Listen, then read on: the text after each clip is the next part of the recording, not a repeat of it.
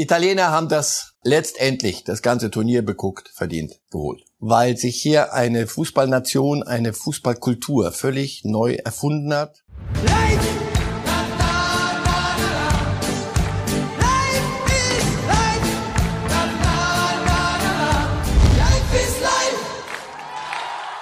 Es ist vollbracht.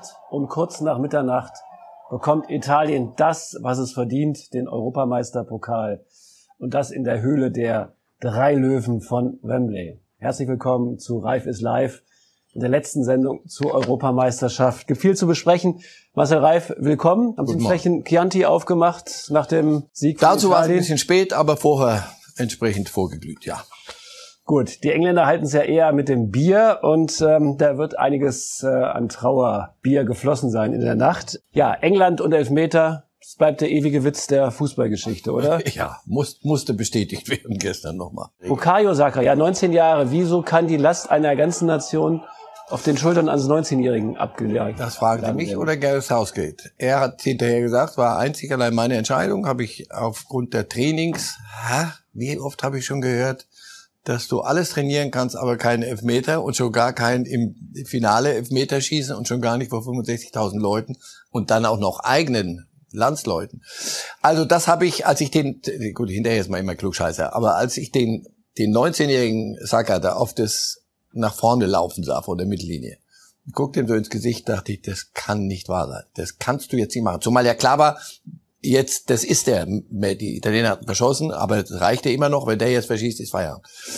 Das ist mir nicht zu erklären. Das kann mir kein Trainer sagen. Das wird Southgate noch beschäftigen. Und wenn nicht, man dafür sorgen. Muss es nicht auch die Mannschaft untereinander klären auf dem Platz? Hätte nicht Kane sagen müssen, pass auf, ich bin der Kapitän, ich schieße den Ja, Kane hat er angefangen. Und das habe ich noch verstanden, weil die Italiener den ersten verwandelt, damit da nicht der Geist der, Elf der verschossenen englischen Elfmeter der letzten Jahrhunderte wieder ins, ins Wembley rein wabert war das okay, dass der erste, dass der und der hat, der war sehr, sehr gut drauf gestern, dass der anfängt. Aber danach, dass die Mannschaft nicht untereinander, zu, vor allem da vor dem letzten, vor, also erstens mal Rushford und Sancho, zwei, die bei dieser EM wirklich nur Fußnoten waren, die nur mal kurz, immer wieder mal, wenn überhaupt, reinschauen durften.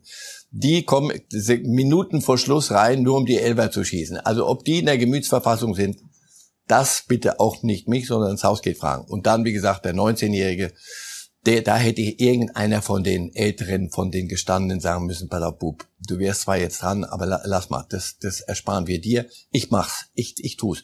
Aber möglicherweise gibt's keinen Raum in, bei Southgate für so viel Eigeninitiative. Aber hat sie denn äh, irgendwas gekostet am Ende? Ja klar. Ja, 55 Jahre haben die Engländer auf den Titelgewinn gewartet und ähm, dann ausgerechnet in Wembley geht's in die Hose. In den sozialen Netzwerken, und das ist die Schattenseite ähm, nach dem Finale gewesen, in den sozialen, sozialen Netzwerken wurden die drei Fehlschützen, insbesondere auch Saka, der letzte, rassistisch beleidigt. War dieses Spiel einfach auch Pathos von den Engländern zu überladen, was sich denn Bahn gebrochen hat in solchen Ausfällen? Also ich muss aufpassen jetzt, dass ich mich nicht so, so völlig verbeiße in Gareth Southgate. Aber was der auch vor dem deutschen Spiel da von sich gegeben hat an an Schwachsinn aus wirklich vergangenen Jahrzehnten, zum Glück vergangenen Jahrzehnten. Das ist mir dann auch ein bisschen viel. Die Engländer neigen zuweilen zu, zu solchen Dingen, wobei sich die Kollegen von der, vom, vom sprichwörtlichen äh, britischen Boulevard weitestgehend mittlerweile auch leergeschossen haben mit diesem ganzen Panzerschmarren. Aber ja, sie laden es dann so hoch und dann nochmal 55 Jahre und nochmal 100 Jahre und vor 200 Jahren den letzten Elfmeter und alt uns Haus geht und so. Das Ganze kriegt dann bisschen mehr als eigentlich drin ist. Und wenn man sich das Spiel anguckt, die haben super angefangen. Die Italiener, ich dachte, jetzt kriegen die Italiener heute, geht gar nichts. Die Engländer sind so, sie wollen so und probieren es auch. Und auf einmal führen die, dann gehen die in die Halbzeit und da hatte ich das Gefühl, wirklich so ein Bruch, als wäre bei denen kollektiv im Kopf losgegangen, hey, jetzt haben wir was zu verlieren. Um Himmels Willen, jetzt so. Und dann kriecht dir das Zeug, jeder, der ein bisschen mal Sport gemacht hat und weiß, Selbstbewusstsein brauchst du, wenn du anfängst, Tennis, egal was, anfängst zu verlieren, kriegst dir langsam den Buckel hoch und dann weißt du, jetzt spielst du nur gegen dich. Also, Italiener haben das letztendlich, das ganze Turnier beguckt, verdient, geholt. England, 55 Jahre warten sie drauf Prognose, nochmal 55 Jahre? Wenn Sie nach dem äh, den Trauerbierrausch aufwachen und in Ruhe drüber nachdenken, wenn das überhaupt machbar ist, sollte Ihnen dämmern, dass Sie einen Riesenschritt nach vorne gemacht haben. Diese Mannschaft, so wie sie da ist, wird ja zusammenbleiben und ist jung und entwicklungsfähig. Immer noch, selbst ein Kane ist, ist Mitte 20 oder zweiten Drittel 20 die werden von nun an bei großen Turnieren zurecht und nicht nur als, oh, ich habe da noch so einen Geheimfavorit England, zack, und dann waren sie vor ihrer Postkarte zu Hause. Nee, mit den Engländern darf man rechnen. Insofern, sie haben eine Menge geholt, es wäre mehr drin gewesen, aber so wie es ist, gut. Und auch weiter mit Southgate. Er hat, der hat ja diese Mannschaft gebastelt. Er hat ja vieles richtig gemacht. Gestern wieder äh, das System verändert, aber das machen moderne Trainer heute. Und wenn sie es gewinnen, klatschen wir uns die Händchen wund und ja, wenn sie es verlieren, sagen Ritter wir, geschlagen worden beim so, Sieg. Ja klar. Und wenn sie es verlieren, dann die kriegen sie von uns aber hier mal so richtig. Nein, ich denke, wir bleiben. Wir müssen natürlich über die Sieger reden, aber für die Siegertypen bin ich fehl am Platz. Da mache ich jetzt einen Fliegenwechsel mit meinem Kollegen Kali Unterberg. Kali, die Sieger sind dran und jetzt bist du. Buongiorno. Buongiorno. Buongiorno, Herr Reif. Buongiorno, liebe Zuschauer. Das geziemt sich am heutigen Tag. Ja, jetzt haben wir Hohn und Spott äh, genügend über die Engländer ausgekippt. Jetzt reden wir über Forza Italia, über den Europameister und natürlich die Frage, ist es ein verdienter Europameister, den wir da gestern gesehen haben? der, der am Ende gewinnt, äh, wenn so ein Turnier gefühlte zwei Jahre am Stück dauert und im nächsten Jahr und im letzten Jahr eigentlich schon begonnen hat, der da am Ende das Ding in der Hand hat, hat es, hat es auch verdient. Und bei Italien finde ich ganz besonders, weil sich hier eine Fußballnation, eine Fußballkultur völlig neu erfunden hat. Und wirklich nicht weniger als das. Also ich verfolge italienischen Fußball seit Jahrhunderten äh, gefühlt und bin auch gerne immer nach Italien gefahren, um mir Spiele anzugucken, auch die Emotionen so, bis ich festgestellt habe, die Stadien fallen in sich zusammen da haben sie da Betrügereien, da Dings, deswegen kriegen sie keine Turniere. Seit 90 nie mehr was passiert. Und der italienische Fußball begann so, sich mit Mehltau zudecken zu lassen. Und dann kommt Mancini. Ja, wir sehen die, die Feierbiester äh, so quasi. Echt. Zu Recht haben sie gestern so gefeiert. 2018 ge ge schaffst du die WM-Qualifikation nicht gegen Island, bei aller Liebe. Ja. Du machst dich zum Affen, zum weltweit Fußballaffen und das die Italiener. Dieses war der absolute, der tiefste aller Tiefpunkte nachzufangen bei Rudi Völler. So. Und drei Jahre später, Mancini hat 70 Spiele, habe ich mir sagen lassen, ausprobiert. In Italien gab es genug Leute, die sagten, der hat nicht alle Tassen im Schrank, der ist verrückt geworden, dann ist ja eh wurscht. Dann soll er halt, soll er auch noch irgendein Zeugwart hin, hinschicken.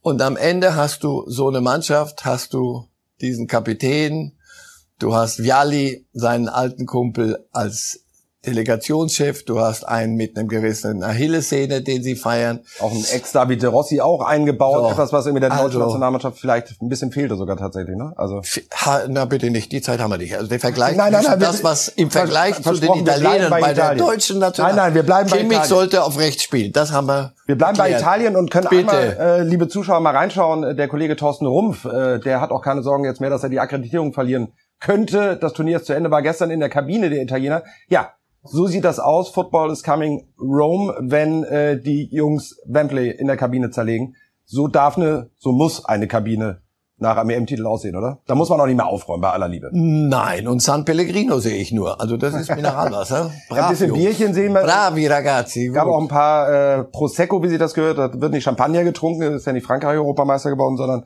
da wird Prosecco getrunken. Lassen Sie uns ähm, über den äh, Vater des Triumphs reden. Sie hatten es eben schon angedeutet, 2018 äh, die Italiener nicht bei einer WM, das kannten wir sonst nur von den Holländern. Und dann übernimmt Roberto Mancini äh, und formt sowohl eine Mannschaft und bringt ihnen auch eine neue Spielphilosophie bei. Kann man das in Prozenten einigermaßen ausdrücken, wie viel dieser Triumph tatsächlich an Roberto Mancini hängt? Nicht hoch genug einzuschätzen, weil das, das musst du ja entscheiden. Und du musst ja eine Mann, einer Mannschaft dann sagen, pass auf, das, was ihr mit der Muttermilch gekriegt habt, non perdere, nicht verlieren, tun wir mal zur Seite. Das können wir auch und das verlernen wir auch nicht. Aber jetzt kommt noch dazu, Vinciamo. Wir werden gewinnen solche Spiele. Und dann führst du 1-0 und dann spielst du auf 2-0 und du guckst zu Hause zu und denkst, wer, wer hatten die in diese Trikots gesteckt? Das können ja keine Italiener sein. Diese Art positiver Fußball, das hat Mancini dieser Mannschaft versucht zu oktroyieren und sie hat es angenommen. Plus das, was bei unserer jahrelange Diskussion, holt man die Alten wieder zurück und wie älter als Bonucci und Chiellini. Acht, acht Spieler in dem Kader über 30, so. äh, nur neun Spieler unter und junge. Und hast du was gehört von die alte Fraktion, die junge Fraktion? Das war eine Mannschaft. Nee. Alles immer, muss man nicht hochhängen, wenn sie verloren hätten. Gestern waren auch so ein paar Szenen, der erste Halbzeit, da war dann so, ah, waren sie mit sich selber auch nicht ganz glücklich. Aber das, das ist doch nicht, nicht wegzuleugnen.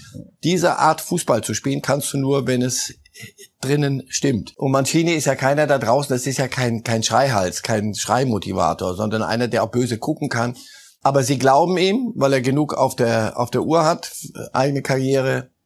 Also, Mancini, das hohe Lied von Roberto Mancini, Gern auf dem Platz äh, möchte ich zwei Leute hervorheben. Und nicht nur, weil sie gestern können wir reinschauen, das 1-1 Italien ja zurückgeholt, da waren zwei Spieler maßgeblich dran beteiligt.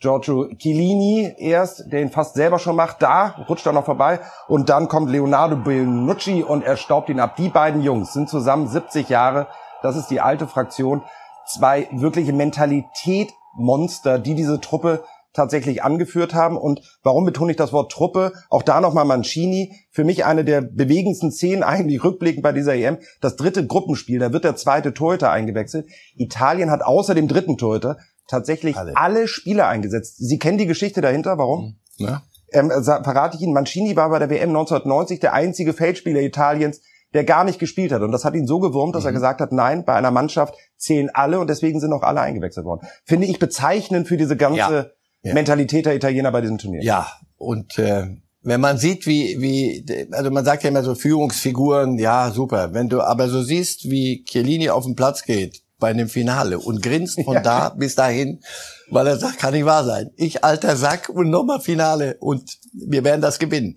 Dieses strahlt aus. Das ist Führung, wie du sie dir nicht schöner malen kannst. Lieber Herr Reif, wir sind jetzt mal gespannt, ob äh, auch unser nächster Wechsel, der eingewechselt wird, äh, die Arena betritt mit einem Lächeln. Matthias Brüggelmann übernimmt jetzt hier und redet über ein etwas traurigeres Kapitel dieser eben, nämlich die deutsche Nationalmannschaft noch einmal.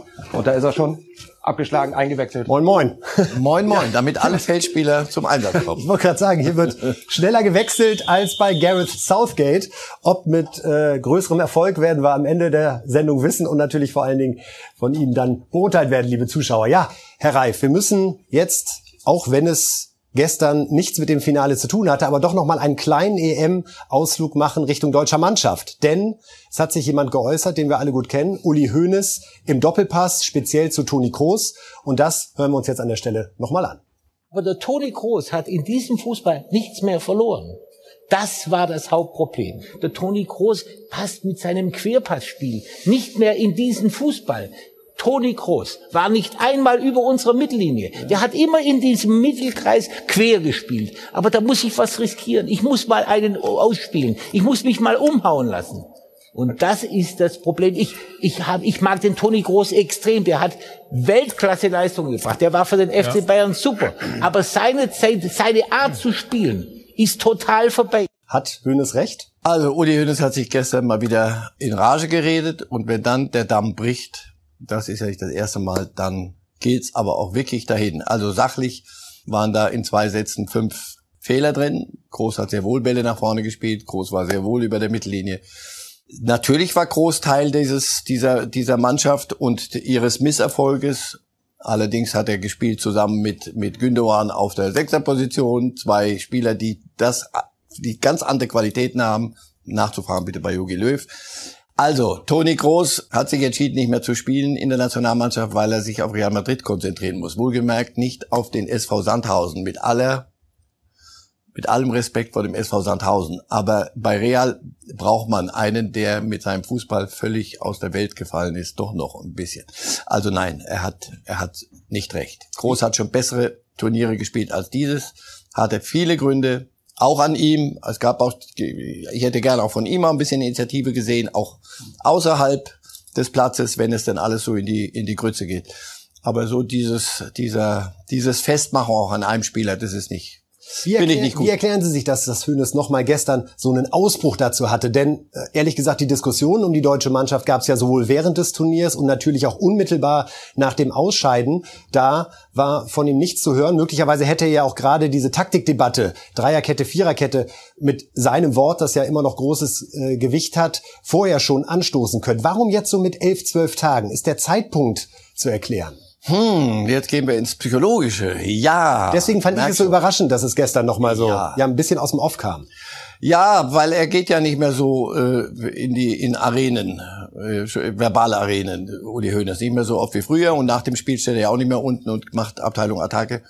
Und dann geht er halt in den Doppelpass, dort wird, geht's äh, erfahrungsgemäß immer ein bisschen Krachleder dazu und äh, da hat er die Lederhosen nochmal noch mal die bayerischen angezogen und und die die Wutz rausgelassen. Ja, Das war, ich- fand ich noch sehr auffällig, was Sie gerade mit den Lederhosen sagen. Denn es war, er hat ja auch gefordert, Sané hätte spielen müssen von Anfang an. Ja. Mit Verlaub, das tut er bei Bayern auch nicht.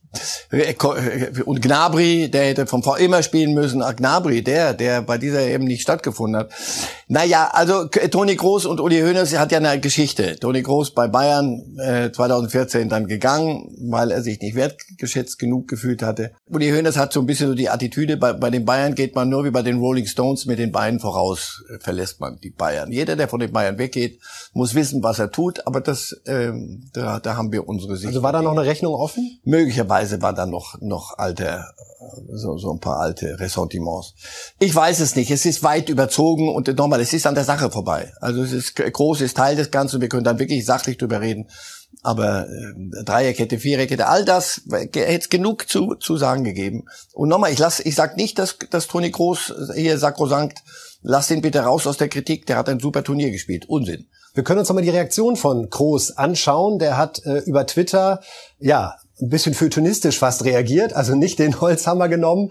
Äh, Uli Hoeneß ist ein Mann mit großem Fußball-Sachverstand, Klammer auch, auf, auch wenn es für RTL nicht gereicht hat. Damit spielt er darauf an, dass das nur ein kurzes Gastspiel war, wobei Nicht, nicht möglicherweise... der Holzhammer, aber schon Ja, deutlich. nur dann wenig Interesse für Polemik, okay, einmal Oho. ins Gegenteil. Und mit sich komplett im Reinen, da bin ich mir nicht ganz sicher, ob das auf Verfehlungen in Uli Hoeneß Vergangenheit anspielt, möglicherweise äh, das Steuerverfahren oder seine Grundgesetzpressekonferenz, wir wissen es nicht. Ähnlich wie sein Greenkeeper, das ist der Verweis auf Lothar Matthäus, der sich ähnlich kritisch über Toni Kroos geäußert hat. aber sachlich. Und ja, man kann an Toni Groß. Ich erinnere mich an, zwei, an die Zeit, als er wegging von Bayern. Dachte ich, Gott sei Dank geht er weg. Eddie, Ich kann dieses Querspielen nicht mehr, bis ich nicht mehr, nicht mehr ertragen. Das bringt niemanden weiter. Bis ich ihn bei Real Madrid wirklich bewusster mir angeguckt habe, wie, wie viel Stabilität er einer Mannschaft gibt. Dazu muss aber eine Mannschaft funktionieren. Wenn alles auf ihn gesetzt wird und niemand im System irgendwie auch vernünftig anspielbar ist, weil wir keine Stürmer hatten, nicht einen, so, dann musst du die Bälle diagonal spielen. Anders geht's ja gar nicht. So, und da ka- kannst du an Groß immer mit seiner Art, mit seiner mit dieser dieser Ruhe, die der die der auch so ausstrahlt, das ist keiner, der der der Funken schlägt im Spiel, aber das was er macht, hat immer Hand und Fuß. Und ja, manchmal geht's daneben mit so einem mit Gündogan mit einem ähnlichen Typen in diesem System, aber ihn da als als daran, das war das Hauptproblem, sagte Hoeneß. Nicht böse sein, aber das sehe ich sehe ich anders. Punkt. Alles klar. Uli Hoeneß darf alles sagen. zwei mit großen Verdiensten um den deutschen Fußball. Und äh, wir machen das Studio jetzt voll, denn äh, Walter Straten und Kali Underberg durften ihren Pausenkaffee zu sich nehmen und äh, ja, ergänzen uns jetzt wieder hier im Studio, damit wir die letzten beiden Punkte dieser Sendung nochmal in der gesamten Runde hier besprechen können, denn es war ja wirklich eine ereignisreiche Europameisterschaft. Und wir würden gerne anfangen, Herr Reif, jeder von uns bei so, was ist so der EM-Moment? Es war ein wahnsinnig aufgeladenes Turnier, geht gefühlt schon vier Monate, es sind vier Wochen gewesen. Was bleibt für Sie in Erinnerung ganz speziell bei diesem Turnier? Naja, also die, die, die Eriksen-Szene im, im ersten Spiel, glaube ich, das kann ich nicht vergessen. Das hat, hat die EM ja auch eine ganze Zeit lang auch wirklich be- mitbestimmt. Auftritt der Dänen. Im Positiven. Im Positiven, wie auch wie die anderen reagiert haben. Also da, da, das war äh, furchtbar, aber in vielem auch versöhnlich mit, mit Profifußball und dem ganzen Geschäft. wie man dann mit der Sache umgegangen ist. So, und ansonsten, ja. Ansonsten jetzt hören wir, was die anderen zum Besten also, zu geben haben. Das Kali, ich durfte noch einmal schießen. Sie können jetzt ja, äh, Preis-Leistungsverhältnis. Jetzt kommt Kali Unterberg. Ja, für, für mich war es tatsächlich dieser Maniac Monday, so haben wir den äh, genannt. Das war dieses Achtelfinal-Drama äh, in zwei Spielen. Erst die äh, Kroaten gegen die Spanier 3-3, danach dann die Franzosen gegen die Schweiz 3-3 an einem Tag, 18 Uhr, 21 Uhr. Und ich fand das so unglaublich bewegend deswegen, weil es eigentlich symbolisch für das ganze Turnier war, dass nicht Einzelfiguren äh, dieses Turnier beherrscht haben, sondern tatsächlich Mannschaften, Team, niemals aufgeben, immer weiter das war ein in der Tat ähm, epischer Montag, den wir hier erlebt haben. Für mich ähm, Gänsehaut, wenn ich noch zurück Überhaupt, wir hatten kein 0-0, haben wir noch festgestellt. Mhm. Ne? 51 Spiele, es ist ja echt gestreckt worden, wie man nur konnte, dieses Turnier, aber kein 0-0 ist ja erstmal in Sachen Unterhaltungswert und ja. schönes Signal. So viele Verlängerungen und Elfmeterschießen wie, glaube ich, noch nie beim Turnier. Ne? sehr, sehr lange Dienstabende hier in der Redaktion. Ja. Achtmal sind wir über Mitternacht hier äh, hinausgegangen. Nein, es, es, es gab nicht die Übermannschaft. Die hätten die Franzosen Auch gestern im Finale nein, nicht. Die hätten die Franzosen sein müssen, sein sollen, sein dürfen. Die haben sich selber zerlegt. Und danach, es gab nicht die eine Übermannschaft. Deswegen war es spannend bis zum Schluss. Die Italiener wunderbar, aber nicht so, dass sie hätten alles zerlegt hätten, sondern die mussten auch gegen Österreich beißen. Insofern. Und einmal noch mal ganz kurz. Und äh, eben auch kein Überspieler, deswegen auch Donnarumma. Also es gab nicht auf dem Platz diese eine schillernde Figur. Der Torwart wird zum besten Spieler des Turniers. Ich glaube, die UEFA war sehr dankbar, dass er gestern die Elfmeter gehalten hat, weil sonst wäre es echt schwierig geworden zu sagen, so wer ist jetzt das Gesicht? Chiellini wäre es vielleicht gewesen, der uns allen irgendwie ans Herz gewachsen ist. Das hätte Toni Kroos noch kommen müssen zur Ehrung. Ja. Da hätte Union dann sicherlich Veto eingelegt. Weiter, wie ging's dir? Du hast äh, nicht die meisten Turniere von uns allen erlebt. Da würde ich Marcel Reif an Position einsetzen, aber warst als Reporter der deutschen Nationalmannschaft bei vielen traurigen Turnieren. Ja, zweimal das, End, zweimal das Endspiel erreicht, 2-2 und 2-8, leider beides verloren. Aber auch 2000 und 2004 ja, in der Gott, Vorrunde rausgeflogen. Das hättest du nicht sagen müssen. Ja, doch. Ja, meine Szene oder mein Bild dieser EM ist dieses namenlose vierjährige Mädchen, deutscher Fan in London, in Wembley beim Aus äh, im Achtelfinale. Es weint. Und dieses Mädchen zeigt auch den ganzen Zwiespalt, ähm, den wir erlebt haben, denn viele englische Zuschauer im Stadion haben gejohlt, als sie auf der Stadionleinwand erschien. Und äh, sie bekam auch im Internet Häme ab. Und das wiederum hat einen anderen Briten veranlasst, für das Mädchen zu sammeln. Und da haben sehr viele Briten mitgemacht. Fast 40.000 Euro sind zusammengekommen. Die Familie des Kindes, das anonym bleiben will, Vater ist wohl Banker in London, haben entschieden, dass das Geld UNICEF gespendet wird, was ja auch Sinn macht. Das zeigt so ein bisschen gute Briten, schlechte Briten auch. Ja, aber da, da ja, auf jeden sagen, Fall, im Ganzen also, auch. Die mit die größte Enttäuschung neben Toni Kroos, selbstverständlich, Uli. Die größte Enttäuschung für mich ist, was mit englischem Fußball-Fairplay passiert ist. Absolut. Hymnengeole, Gebue, gestern auch. Da wurde aber schön die Musik hochgezogen von der Regie. Den Eindruck hatte ich auch ganz am ganz Anfang, klar, war das Buhn ja. wahnsinnig laut und plötzlich war nichts mehr zu hören. So, also geschenkt das ist ungehörig, das ist armselig. Damit müssen sie selber mal klarkommen. Und Southgate hatte vorher erstmal der Unsinn geredet mit, mit diese, diese deutschen Geschichte da. Aber da hat er wenigstens was Vernünftiges gesagt. Leute, das macht man nicht. So. Und dann Raheem Sterling, der ein wirklich wunderbarer Kicker ist. Dem zuzugucken ist mittlerweile eine äh, wirklich eine eine Frechheit ist das, was der treibt, was das, was der an Schwalben produziert. Auch gestern im Finale hat ja, er gesagt, ja, ich dachte nur gegen die Dänen, wer hätte er sich da mal vergessen? Nee, das das ist ein Muster drin. Der der der gestern alles probiert hat und im Übrigen leider auch Harry Kane, den ich als Spieler sehr schätze.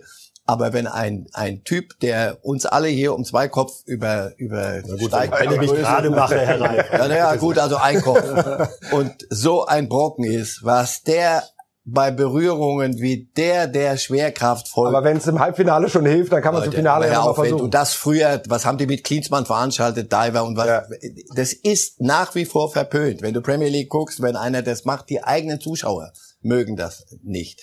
Insofern, da haben sie leider eine Entwicklung genommen in England, die ist, oder einige, die ist jämmerlich. Lieb, lieber die Reif, haben gegen Italiener gespielt. Wie viele Italiener lieber, haben gestern? Lieber Reif, das war der längste Halbsatz in der Geschichte also, von Reif ist live, wenn ich das ganz kurz sagen darf. Das musste raus jetzt. Ganz genau. Und was noch kurz raus muss, äh, ich möchte auch noch meinen Moment teilen. Ich war schon wirklich beim Eröffnungsspiel zwischen Italien und der Türkei unglaublich bewegt zu sehen, wie endlich wieder Fans gemeinsam feiern können nach dieser, ja, sehr äh, trockenen, kalten Bundesliga-Saison ohne Fans. Haben wir hier bei diesem Turnier erlebt, dass es eben getestet und genesen und geimpft. Funktioniert in Stadien. Es gibt kein einziges Superspreader-Ereignis, das sich bislang auf den Besuch der Spiele zurückführen lässt. Und äh, das finde ich ist ein sehr, sehr positives Zeichen und sollte auch die Bundesliga und die deutsche Politik nochmal zum Nachdenken bringen, ob man nicht die Stadien ein bisschen weiter öffnen kann, als das aktuell geplant ist mit maximal 25.000 Fans. So, haben wir das auch noch geschafft? Und jetzt Gucken wir weiter nach vorne, Kali. Ja, ich meine, wir haben die Olympischen Spiele, auch dafür eine Fußball statt, aber äh, nach der EM ist vor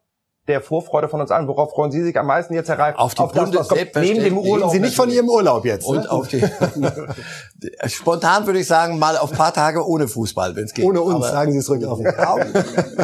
Na, bei euch ist doch ganz Der schön. schöne Frühflieger von München. Berlin. Einfach das Handy ausstellen, Herr Reif. Nein, natürlich, ich, das ist doch ein altes Muster. Heute will ich nichts und wenn ich jetzt nach Hause fahre, nichts mehr über Fußball hören und der Erste, der kommt und will nochmal die EM aufarbeiten, schlage ich die Tür zu. So, die, das geht zwei Tage und danach fange ich an, ich fahre nach Italien und in Italien mache ich im Sommer nichts anderes, als jeden Morgen die Gazzetta dello Sport kommt, weil ich wissen will, wer in der dritten italienischen Liga wechselt. Und dann merke ich, du hast immer noch einen Vogel. Und dann fange ich natürlich an zu gucken, so wie, wie löst Nagelsmann das und wie, wer spielt links. Wählen Sie Ihr Urlaubsland nach dem Europameister aus? Wären Sie sonst nach England gefahren, wenn die gewonnen hätten? England wäre ich gern mal wieder gefahren, aber schon lange her. Nein, Italien ist, ist äh, äh, gesetzt. Ist es konkret eine Mannschaft, auf die Sie sich besonders freuen? Eine Liga, ein, ein Spieler, wenn Sie nach vorne schauen? Die, die zweite Liga, ich, wer mich noch, ich habe noch nie so für die zweite Liga interessiert, doch, indem wir als Kaiserslautern mal zweite Liga gespielt Da haben wir endlich mal was gemeinsam, Herr Reif. Kollege. Na, wir waren aber, wir, wir haben uns das nicht so lange angetan, Kaiserslautern. Wir sind dann gleich durchmarschiert. Aber so, nein, ich, wirklich, es passiert ja ein bisschen was. Also Nagelsmann und Nehmen Sie Bayern. uns nicht alle Punkte weg. Sie werden schon wieder zu grundsätzlich. Nein, nein, also gut. Äh, ich, ich, ja, ich freue mich auf die Bundesliga. Mit gebührendem Abstand. Gib mir zwei Tage, dann freue ich mich. Ich, ich freue mich in der Tat maßlos auf diese zweite Liga. Also, es wurde oft immer erzählt, das wird jetzt die beste. Jetzt ist es amtlich, das wird die geilste, die beste, die stärkste, die zuschauerreichste zweite Liga aller Zeiten. Und auch, Herr Reif, ähm, über den HSV kann man dann sicherlich auch öfters und regelmäßig reden, die sich aber wahrscheinlich eher ein bisschen tiefer befinden werden. Nein, ich freue mich da einfach wirklich wahnsinnig drauf, so große Namen. Äh, plus dann noch Bundesliga, zweite Liga, sub sonst manchmal immer ein bisschen weg. Ich glaube, jetzt muss die erste Liga aufpassen, dass sie von der zweiten Liga nicht in der Wahrnehmung überholt wird. Das, Also wird, das wird einfach genial. Also ich bleibe in der Bundesliga, lieber Kali. Der HSV ist nur eine Randerscheinung für mich. Und ich freue mich auf Erling Haaland, muss ich sagen. Also ich, wir haben ihn zuletzt im Schlafanzug gesehen. Sprichst du jetzt von der Premier League oder von der Bundesliga? Ja, das ist der Punkt. Eigentlich wollte ich ja sagen, ich freue mich darauf, dass Erling Haaland äh, den Dortmundern dazu verhilft, mit seinen Toren ähm, die Bayern vielleicht etwas in Schach zu halten. Wenn ich jetzt höre und lese bei Bild 175 Millionen bereitet Chelsea wohl vor, ein Angebot für Dortmund. Und wenn die Summe so stimmt, die aus England kolportiert wird, dann kann ich mir vorstellen, dass auch Aki Watzke da weich wird. Ähm, Ja, also Reif, äh, da, würde ich mich mal die, echt die Meinung von Herrn Reif interessieren. Bei so einer Summe muss Dortmund da zuschlagen, egal wie das sportlich äh, möglicherweise Dortmund schadet, muss man einfach sagen, gerade in Corona-Zeiten, die Kohle nehmen wir mit. Ja, und auch börsenkotierter Club. Sie sind ja, haben ja Anteilseigner. Und denen sagen, und du musst das mitteilen, du musst in, dem wirtschaftlichen Gebilde musst du mitteilen, es gibt ein Angebot von 175 Millionen. Wenn es schriftlich auf dem Tisch liegt. wenn, wenn es denn be- be- belastbar ist. Aber dann zu sagen, ah, nee, nee, nee, machen wir nicht, da wirst du ein bisschen Nägel kauen müssen. Also, wenn das wirklich stimmt mit 175 Millionen, würde das passieren, was ich für ausgeschlossen gehalten habe, dass da doch nochmal Bewegung reinkommen könnte.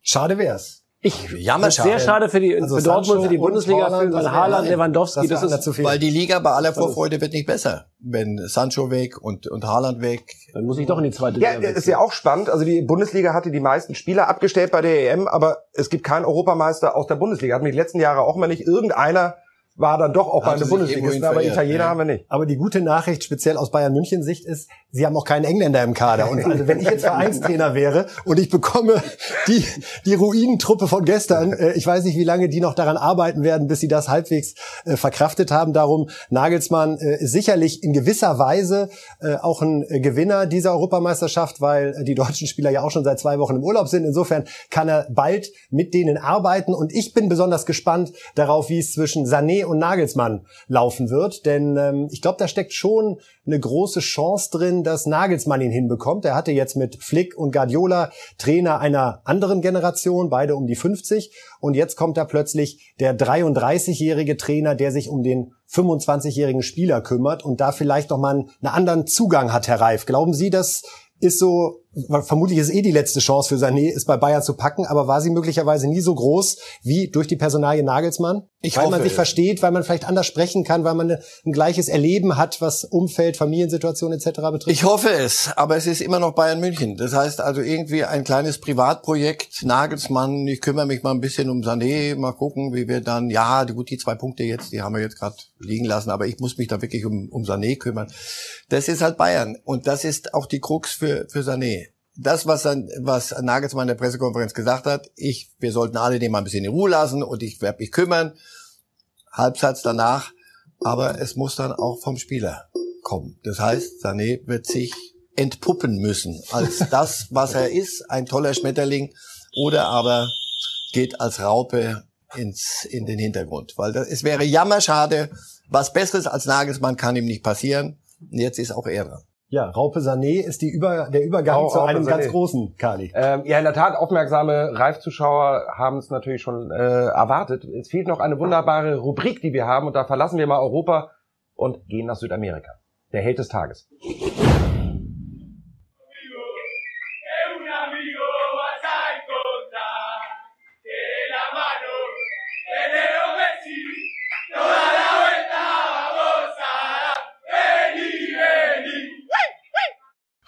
Einen großen Titel geholt. Mit Argentinien. Mit Argentinien, einen großen äh, Titel mit, mit, seiner, mit seiner Nation. Ist damit irgendwie mit Cristiano Ronaldo dann jetzt doch noch auf der Zielgerade möglicherweise seiner, seiner Karriere gleichgezogen. Herr Reif, äh, fällt auch Ihnen ein Stein für Lionel Messi davon Herzen, dass er endlich mal was geholt hat mit Argentinien? Ja, ja, weil sonst wäre es wirklich ein, ein, ein unerfüllter unerfüllter, ein, ein Idol geworden. Ich bin froh, dass ich dem, dem hab zugucken können. Ähm, und wenn da wirklich nie, immer, immer hätte man ihm vorgerechnet, ja, Maradona und was weiß ich, was wir alles hatten. Nix. Nur, was lernen wir aus, Neymar hat für, da wissen wir nur, ne-, Neymar hat verloren gegen Messi. Das war bei der EM anders. Dort, die Südamerikaner, deswegen gewinnen die auch keine Weltmeisterschaft mehr, die leisten sich noch Heldenfußball. In Europa ist man ein Stück weiter. Und dennoch gucke ich einem Messi und einem Neymar zu bei. Meine Herren, äh, die Frage in die Runde. Lionel Messi ähm, hat noch keinen Vertrag. Wo, Hertha. wo spielt er denn Fußball? Ach, sind HSV. im Zweifel immer Hertha. Hertha, HSV. Der Windhorst also, wird schon richtig. Der Windhorst kratzt da noch ein bisschen zusammen. Also ich sehe ihn schon im blauen Hertha. Du bist bei Hertha, äh, äh Brügge? Ich glaube, er unterschreibt bei Barcelona wieder, weil es ist, es traut sich, glaube ich, keiner bei Barcelona ihm zu sagen, wir wollen dich nicht mehr, ja, weil das Risiko einzugehen, dass es im nächsten Jahr schlecht wird und wer will der Präsident oder der Trainer sein, der sagt, Messi brauche ich nicht mehr, dann lieber in Kauf nehmen, nochmal eine Saison, in der es vielleicht keinen Titel gibt. Aber, nochmal 16 Millionen Gehalt, dann, kostet ja nichts. Und ich glaube, Messi wird das auch unterschreiben. Aber was ich noch spannend finde, gerade weil wir über Copa gesprochen haben, das nächste Turnier ist ja schon in anderthalb Jahren. Wir haben ja durch die Corona-Verschiebung der Europameisterschaft äh, sind wir ja total aus dem Rhythmus raus und äh, Qualifikation geht jetzt gegen Liechtenstein, Freunde. Vorsicht, Hansi ja, Flick. Das schafft der Hansi. Das schafft er. Nicht, dass wir eine Trainerdiskussion nach dem Ding haben. Aber gerade weil das jetzt, Doch, weil das jetzt so schnell, weil das jetzt, weil das jetzt so schnell geht, Herr Ralf, glauben Sie, wir haben da noch sehen genau die Nationen da stark, die wir jetzt stark gesehen haben? Also ist das jetzt die, die Italiener, die Spanier, ich weiß, alles keine sensationellen Tipps, aber Italien, Spanien, England, glaube ich, die weinen jetzt erstmal zwei Jahre, die müssen wir da nicht befürchten. Und die spannende Frage natürlich, was können wir von Deutschland erwarten in Katar?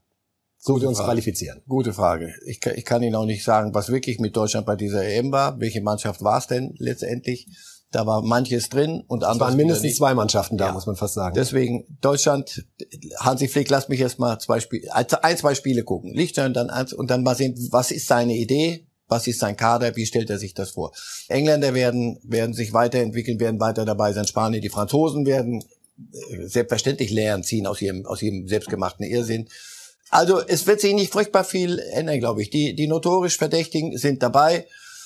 Die Belgier werden wieder unser Geheimfavorit sein. Respekt. Super, super, super. Ganz toll. Aber Also raus im Halbfinale. so geheim, dass sie es selber nicht wissen. Vielleicht kann man ja die Belgier und die Engländer mal in so einem kleinen Privatturnier zusammenbringen, oder? Und beide kriegen von Anfang an einen Pokal. Die, die, die, die, die, es gibt doch die Nations League. Die können das in der Nations, in der Nations League können die das Und sie machen. starten mit Elfmeterschießen. Ja. Wunderbar. Also, liebe äh, Fußballfans, liebe Reifes Live-Fans, ob Sie uns als Podcast hören oder hier im Bewegbild äh, immer gerne zuschauen. Das war's mit unserer EM-Spezialserie. Insgesamt haben wir äh, 13 Sendungen gemacht in den letzten vier Wochen und wir hoffen, äh, wir haben Sie ganz gut unterhalten und ganz gut informiert. Von uns war's das für diese EM. Vielen Dank, hat Spaß gemacht und Ihnen zu Hause alles Gute. Bis dann. Ciao. Life